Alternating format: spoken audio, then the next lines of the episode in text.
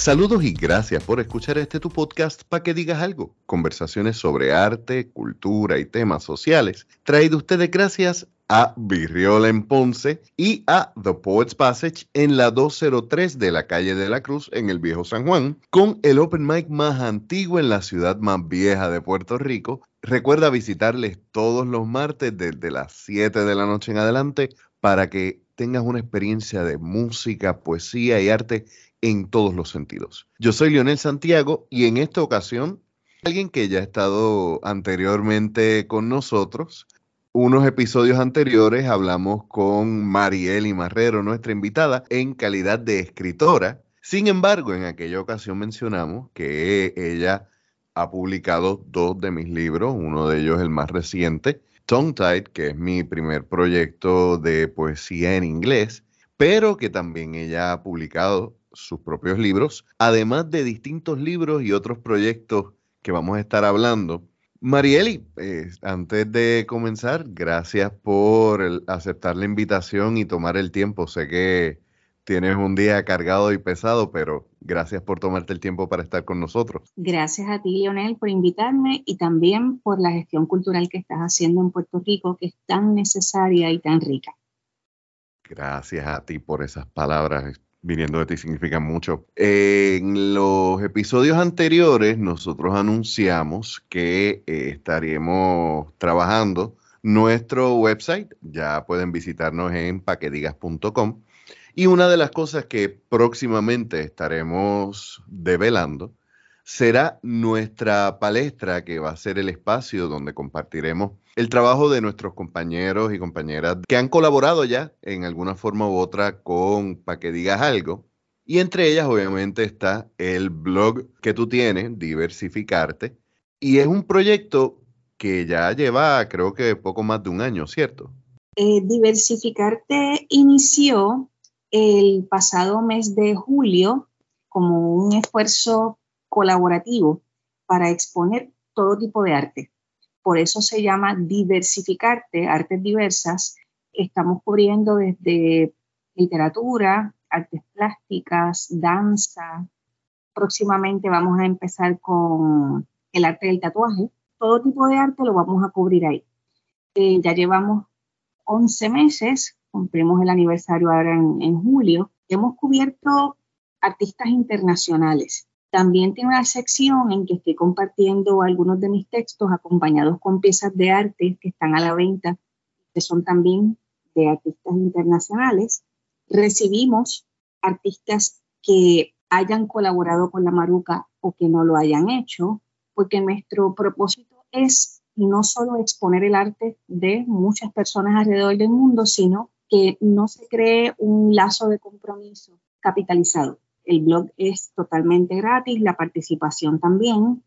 Y que sirva, que sirva para exponer lo que está pasando en el arte mundial. Y para, aunque en los últimos dos episodios estuvimos compartiendo poesía tuya debido a que fuiste uno de las poetas que nos acompañó en el Open Mic, para comenzar, ¿tendrías un poema por ahí? Pues sí, quiero compartirte un poema que va a formar parte de mi próximo poemario llevará como título Mal Muerta. Espero que salga prontito. Se titula Silencio. Hoguera de silencios, crepitar de lamentos, por el camino de la carne, sangre en vilo. Se llega al mundo así, alumbra su blanco la tiniebla. Así nace la interminable. Poda así mosca desova en el hilo de luz. La tierra gira, el ojo de Dios no se detiene. ¿Qué haríamos? Pregunto. En esta enorme oscuridad. Ese es el epígrafe y pertenece al poema Hogueras de Silencio de Carmen Varela, una poeta peruana. Silencio. El silencio es una herida una herida abierta que no cicatriza y que nace de la piel como plaga caníbal. El silencio es un objeto punzante que se aloja en la garganta y te obliga a versar fortalezas fingidas. El silencio es la sonrisa sádica del Mario y la lágrima imprudente en la felicidad de la víctima. El silencio es una fractura del saber y del deber, cuya grieta se repleta de miedo e impotencia. Hacemos del silencio un hábito para hacernos polvo muy pronto, como castigo autoimpuesto, precisamente por hacer silencio. Hacemos tanto silencio que ya no sabemos si gritar para sanar o si el grito es otro disfraz del dolor sagaz que bien sabe enmascararse en otro silencio. Se nos ruega por nuestro silencio para que el silencio ajeno sea digno de respeto y valentía de voluntades espirituales. Impera nuestro silencio para que la voz ajena sea farsa, injuria, maldad como no son los silencios de buena voluntad. Hablar sobre el silencio desde este silencio solo produce los peores poemas. El poemario se titula Malmuerta. Sí. Yo sé que por razones personales y también por condición de ser artista, tú tienes cierta fascinación con la tanatología, con el tema de la muerte. ¿Qué te... No sé si es que tú tienes una lista y ya llegaste a ese tema, porque tú escribes y escribes de todo, pero ¿qué te inspiró a escribir sobre ese tema en específico? He tenido la muerte de cerca en muchas ocasiones eh, por razones de salud. Y me parece un tema al que se le teme mucho no creo que se le tema a la muerte per se, a lo que se le teme es a no saber, no saber qué viene, no saber si se va a sufrir, no saber cuándo se va a morir.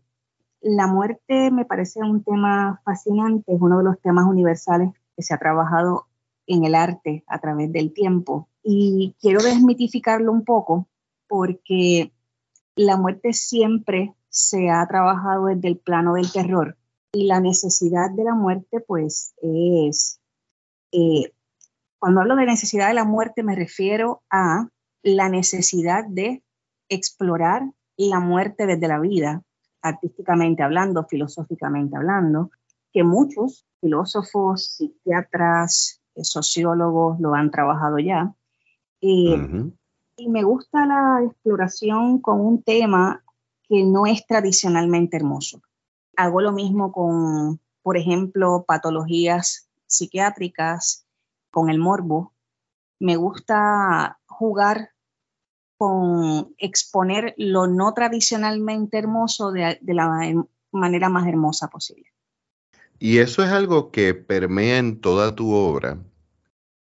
Es algo que he notado desde que te conozco. No, no recuerdo ninguna obra tuya que no haya tenido, en algún momento diríamos controversia, ¿verdad? Pero tú trabajas el, eh, usaste una palabra muy importante, morbo. Ajá. Porque tú tiendes a escribir a veces unas escenas y unos poemas que tocan unos temas que son incómodos y el lenguaje es tan vívido, sin ser explícito, sin ser vulgar, que eh, entiendo que sí, que es una, una exploración incómoda para los lectores. Yo no veo otra manera de escribir sobre lo terrible si no incomoda. Cuando se habla porque si no incomoda, glorifica. no hay puntos medios ahí. si no se ve desde el punto de vista del dolor, lo que en la vida real ocasiona dolor, pues entonces estoy pecando de, no ser realista como quiero ser. Cuando trabajo el morbo, no es el morbo por el morbo ni el efecto del shock. Correcto. Es eso, es la forma más realista de la situación. No veo la manera de hablar de violencia sin que duela, pederasta, ¿verdad? Eh, personajes pederastas sin que los odiemos un poco o mucho. eh, no veo la manera de hablar sobre la desazón, la tristeza, sin que nos podamos sentir identificados. Todos hemos estado tristes. La incomodidad que creo en el lector y que los lectores me han manifestado frente a los temas que trabajo y, y lo explícito que puede ser el tratamiento de los temas, pues me deja saber que he logrado lo que precisamente quería. Porque, como te dije antes, no veo la manera de expresar lo terrible sin que incomode, sin que duela. No quiero trabajar sobre la glorificación de los temas que son potencialmente violentos, sino llevar al lector al cuestionamiento. Hay una similitud en esa forma de, de atacar los problemas que me recuerda a cómo Sandra Santana manejó el tema de la trata de menores en Puerto Rico en su novela La fábrica de botones y el hecho de que, ok, se tomó la decisión de tocar un tema que se sabe es incómodo. Y tanto en su escrito como en los tuyos, en ningún momento se decide el amilanarse al momento de decir, mira, esto es lo que pasa. La diferencia que yo noto en la selección de lenguaje tuyo y de Sandra Santana, disculpa que te interrumpa, es que no solamente no hay una glorificación, sino hay una elección de lenguaje que no lo hace incómodo porque no está buscando el shock. Está buscando escribir bien, pero no está buscando incomodar por incomodar es porque el tema lo es. Exactamente, sí. En el tratamiento de la realidad o lo más cercano a la realidad en la literatura, tenemos que provocar esas sensaciones, esas emociones que una persona tendría ante los temas, ¿verdad?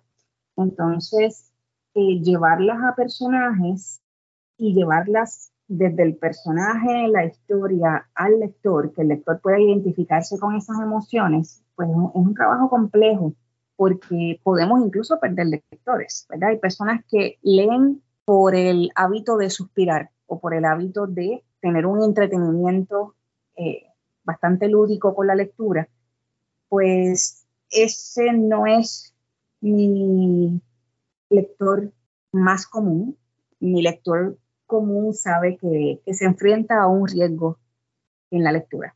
Y ese riesgo bien medido y bien tomado es una de las razones por las cuales tú terminas eligiendo estos temas, porque también, obviamente, sí, tú puedes escribir algo, podrías escribir algo, en, un momento hablamos, por ejemplo, de que has escrito comedias, has escrito cosas para niños, pero ese no es tu punto. Y es bien interesante el que tú como escritora primero decides tener un compromiso social. Incluso yo trabajo mucho la literatura erótica, pero de nuevo, no es ni el morbo por el morbo, ni el erotismo por erotismo. El erotismo que yo trabajo también tiene una conciencia social o una intención de conciencia social.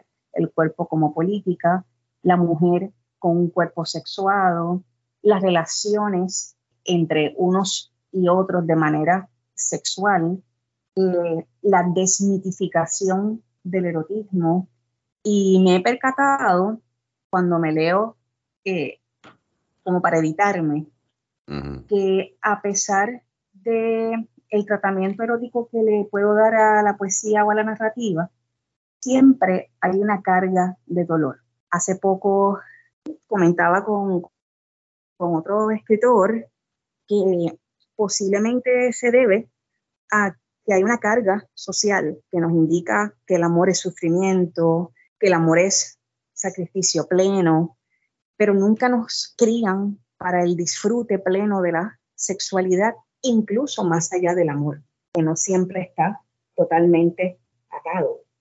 Y en esa exploración he visto que tengo una mejor conciencia según va pasando el tiempo de lo que es mi cuerpo mis posibilidades eróticas, las posibilidades eróticas de otros, y eso también pues, crea la polémica de, del dolor, de la pena o de el goce, pero siempre a medias.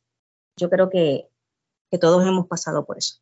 Angelician, eh, en un momento, él fue parte de los editores de una excelente antología de poesía erótica, de poesía homoerótica, que se llama Cuerpos en la Pared.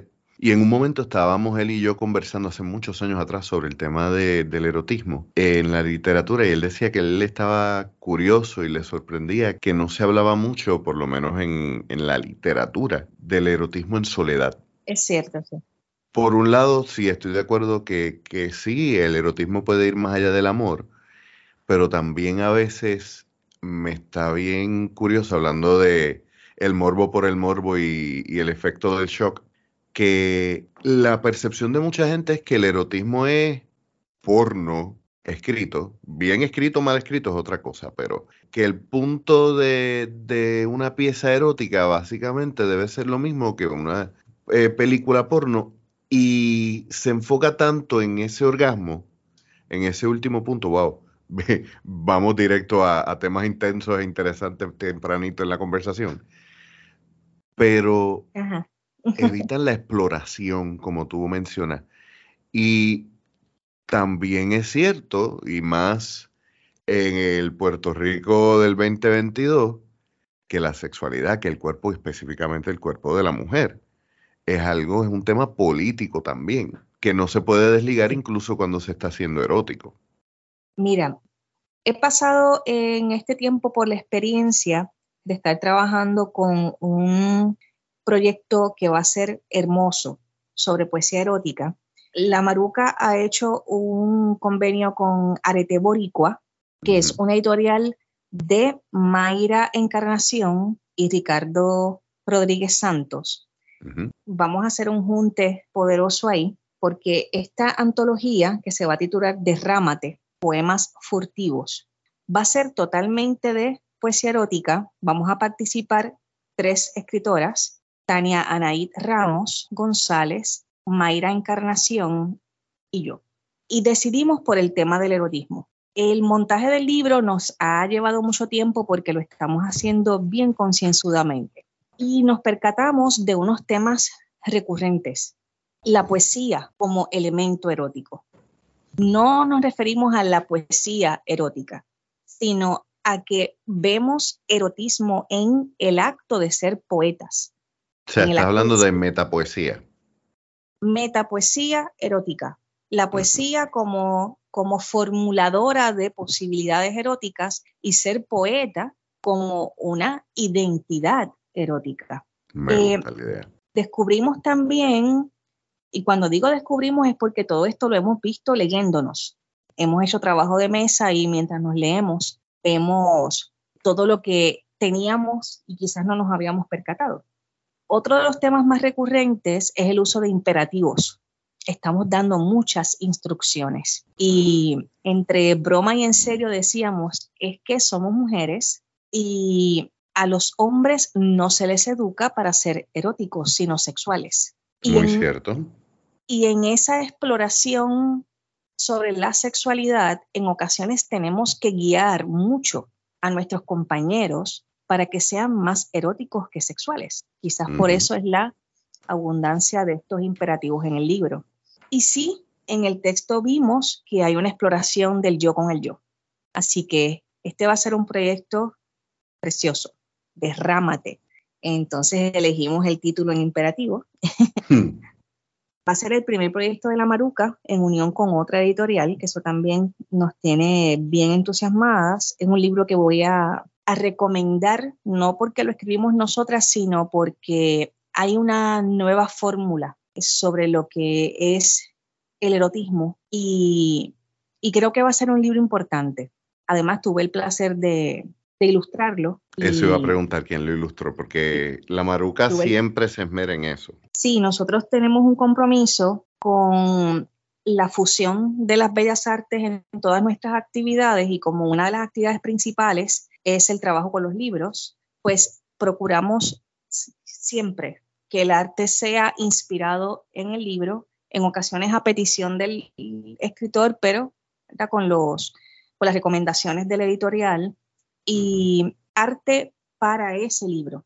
Nada bajado de internet, localizamos, ¿verdad? Talentos jóvenes que son mentes maravillosas y que verdaderamente se meten en el concepto del libro y vemos desde la portada de qué trata. Eso es bien importante para nosotros. Quería volver atrás a un comentario que hiciste y me estuvo bien interesante y es que, que hablaste de que al hombre se le enseña a ser sexual, no erótico. Cuando yo estuve trabajando topografía de mujer, yo traté de desexualizar toda esa poesía, lo cual me hizo confrontarme con muchos de, de los constructos sociales míos, pero también me di cuenta de que cuando traté de desexualizarlo, empecé a conectar con el sentido sensual, y cuando digo sensual me refiero a sensorial, más que lo sexual. Y quisiera, quisiera, cuando, cuando haces ese comentario, ¿qué diferencia ustedes notaron? Porque viendo la propuesta y conociendo cómo escribes y cómo tú construyes un libro, que de eso vamos a estar hablando. ¿Cómo vieron ustedes la forma de escribir erotismo una vez se remueve quizás esa sobresexualización? Pues fíjate, es que nosotros montamos este proyecto sin instrucciones tan específicas. Solamente nos propusimos montar una antología de poesía erótica en que cada cual tuviese una cantidad de poemas en particular. Cuando todo esto viene entonces todo esto entonces viene post. Porque De, ahí, venía mi segunda eh, pregunta, porque mencionas la frase trabajo de mesa. Sí, hicimos trabajo de mesa, que no es otra cosa que sentarnos, hacer maratones de lectura, eh, comentando los textos y organizándolos dentro del libro, eh, viendo si se podía dividir en partes, cuáles eran los temas más recurrentes, las imágenes que en común teníamos. Y ahí es que nos percatamos que nuestro texto, más allá de poesía erótica, tiene una propuesta social, política, metaliteraria, y fue interesante leernos. Era como si estuviésemos fuera de nuestro ente poético, ¿verdad? Estábamos haciendo autocrítica. Y sobre el trabajo de mesa fue que formulamos el libro. Ha sido un proceso. Eh, no fue algo tan planificado, aunque va a parecer que sí, porque le hemos dedicado mucho tiempo y la verdad es que tenemos mucho en común. Decidimos incluso, al principio no queríamos señalar cuáles eran los, los nombres de, de cada escritora, pero decidimos que sí, que bajo el título va a aparecer el nombre de cada quien, porque tenemos unas voces bien particulares, somos bien diversas en cuanto a la forma de expresarse, pero las propuestas temáticas coincidieron. Nosotros siempre intentamos trabajar de esa manera con trabajo de mesa porque eh, no solamente en este proyecto, en muchos de los proyectos que realizamos, porque es parte del el trabajo de edición, de la formulación o de la configuración del libro. No, por lo menos nosotros trabajamos así. Sí, yo recuerdo cuando trabajamos Microcosmos, que estuvimos dándole para atrás y para adelante a muchos textos, que no solamente fue, mira, estos son los poemas que tengo, tú te sentaste a hablar conmigo y me dijiste cuál es la idea, porque ya yo había eh, publicado de forma independiente y me gusta tirarme esas pedras de vez en cuando que están llenas a veces de, algunos pequeños errores que después me dan cringe y sigo sacando ediciones más adelante. Pero cuando, cuando nos hace, cuando tuvimos la conversación sobre yo querer publicar bajo la maruca, no fue como que, ok, este es el precio, esto es lo que te ofrezco y ya. Tuvimos una conversación cuál es tu propuesta, cuáles son los poemas que tienes más o menos pensados. Y de ahí empezamos a construir, incluso recuerdo que estuvimos ya al final, luego de que sacamos unos poemas que fueron quemados y purgados de todos mis escritos, me dijiste, necesito un poema para cerrar el libro. No es hasta ese momento que se me ocurre que sí, que que la poesía se edita y se publica pensando en un en una propuesta y que por lo tanto tiene que haber eh, de la misma forma en que uno presenta cualquier argumento, tiene que haber una introducción, tienen que haber unos argumentos o, unas piezas a presentar y una conclusión. Pues eh, nosotros trabajamos bajo conceptos, ¿verdad? Configuración de la metáfora y configuración del poemario completo, desde la mentoría hasta la publicación. En muchas ocasiones, eh, este trabajo no se hace tan arduo porque el poeta tiene esa conciencia, ¿verdad? me pasó me ha pasado en ya tres ocasiones con el poeta puertorriqueño residente en Carolina del Norte, él se llama Aurelio Vidal. Aurelio tiene una conciencia espectacular sobre lo que él quiere producir, impactar. Y este proceso de mentoría con él no es tan necesario. Él sabe, ¿verdad?, que su poemario cuenta una historia y tiene esa conciencia a la hora de trabajarnos la propuesta. Sin embargo, hay poetas que llegan y me dicen, mira, yo tengo este cúmulo de poemas, quiero publicar y nos lanzamos a la lectura y ver qué poemas tienen relación con otros, eh, qué poemas tienen una voz bastante similar y creamos entonces la propuesta. Eh, nos han llegado opciones para hacer proyectos y entonces trabajamos por literatura por encargo, que no a todos los poetas les les gusta trabajar poesía por encargo, pero he tenido la suerte de que hemos lanzado varios proyectos y que han funcionado súper bien. Por ejemplo, hoy vamos a escuchar poetas del tercer proyecto Acoro. Acoro es un proyecto que inició la Maruca con un libro titulado Humo, en el que la convocatoria fue sencilla. Cada poeta tenía la oportunidad de enviarnos poemas que tuviesen una correlación uno, uno con los otros, ¿verdad? Y nos llevaron, nos llegaron poemas, por ejemplo, eh, de corte social, con intertextualidades, poesía erótica, poesía eh, sobre la televisión. Y, y ese fue un libro en que cada poeta tenía su sección. Las secciones no estaban correlacionadas porque el poeta era la sección su propuesta era la sección y surgieron temas muy similares y a la vez muy diferentes. Ya para el segundo proyecto a coro, que fue Fuego, decidimos convocar solamente mujeres y la exploración también, cuando digo sencilla, entre comillas, ¿verdad? Pero lo que quiero decir es que las instrucciones fueron sencillas. Eh, el, el, título va a ser Fuego. Ya teníamos hasta el arte para la portada. Inspírense en esto y propónganos sus perspectivas sobre lo que el fuego significa para ustedes. En esa ocasión tuvimos poetas puertorriqueñas, cubanas, argentinas. Y ahora que vamos a trabajar con el tercer proyecto a, coro, y ya lo tenemos casi para el lanzamiento, se titula Universos. Y esta propuesta fue un poco más compleja, porque la división no va a ser por poetas, la división va a ser por temas, y se encargó la literatura. Hubo poetas que escribieron exclusivamente para el libro, otras me dijeron, tengo algunas cosas que puedo utilizar, aunque ya están publicadas, pero también quiero escribir cosas nuevas. Y las instrucciones, pues, no les voy a adelantar mucho, pero cada poeta propuso siete textos divididos en siete temas diferentes que van a explorar el concepto universos. Y así hemos tenido muchas convocatorias de proyectos incluso de certámenes en que han sido literatura por encargo. Esa es otra posibilidad de trabajar los proyectos. Claro, ahí pues el trabajo de mesa no es tan arduo, ¿verdad? Porque se quiere ver esa, digamos, esa sensación de lo inesperado por la propuesta de cada quien. Lo que sí te puedo garantizar es que cada proyecto tiene su encanto y que cada proyecto se trabaja de una manera diferente.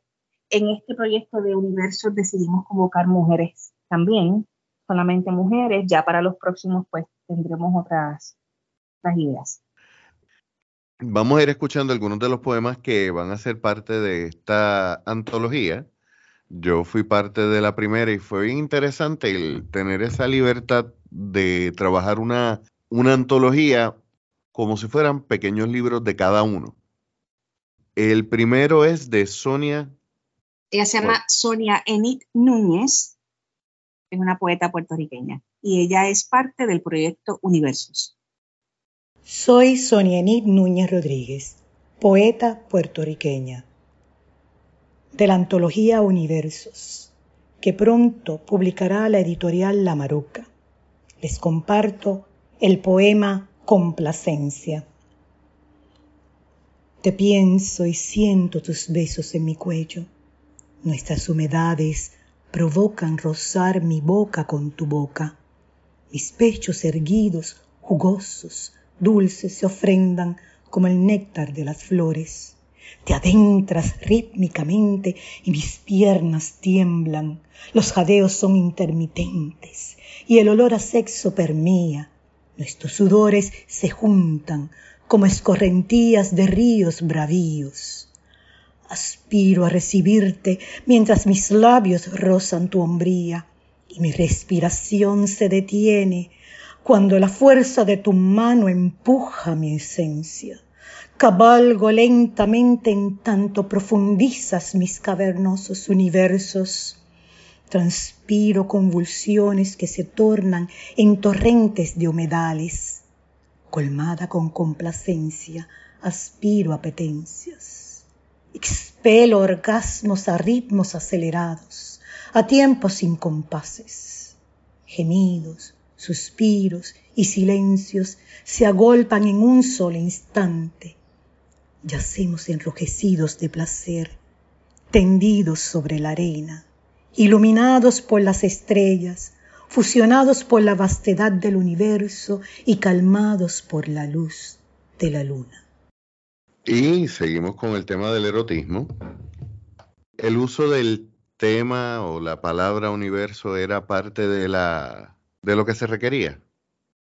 Pues sí, fue parte de la de la convocatoria el uso de la palabra universo o cualquiera de sus acepciones, universo, universal, o cualquier palabra alusiva al universo, eh, desde su plano literal o metafórico. En el caso de Sonia, eh, nos ha leído un poema de la sección de poesía erótica que va a tener el libro. Sonia ha participado de varios proyectos de la Maruca y siempre es bienvenida porque su exploración sobre los temas es bien apasionada. Y se nota no solamente en en un lenguaje muy rico en el detalle, un lenguaje muy específico, sino también en la forma en que lo está leyendo. Y vamos a dejarlo hasta aquí el día de hoy. Me parece que es un excelente punto para detenernos y desemboñar mucho de lo que hemos conversado el día de hoy. La semana que viene continuaremos nuestra conversación y estaremos hablando más a fondo del proyecto de la Maruca. Como siempre, en las notas del episodio encontrarán los enlaces para el blog de nuestra compañera, sus redes sociales, al igual que el enlace para nuestro website www.paquedigas.com donde tendrán los enlaces para visitarnos en las redes sociales, donde tendrán también próximamente nuestro blog y, como siempre, recordándoles el enlace a la tienda. Es importante que recuerden que 100% de nuestras ganancias van a artistas de Puerto Rico, por lo cual comprar en nuestra tienda es invertir en nuestra cultura. Yo soy Leonel Santiago y nos escuchamos la semana que viene.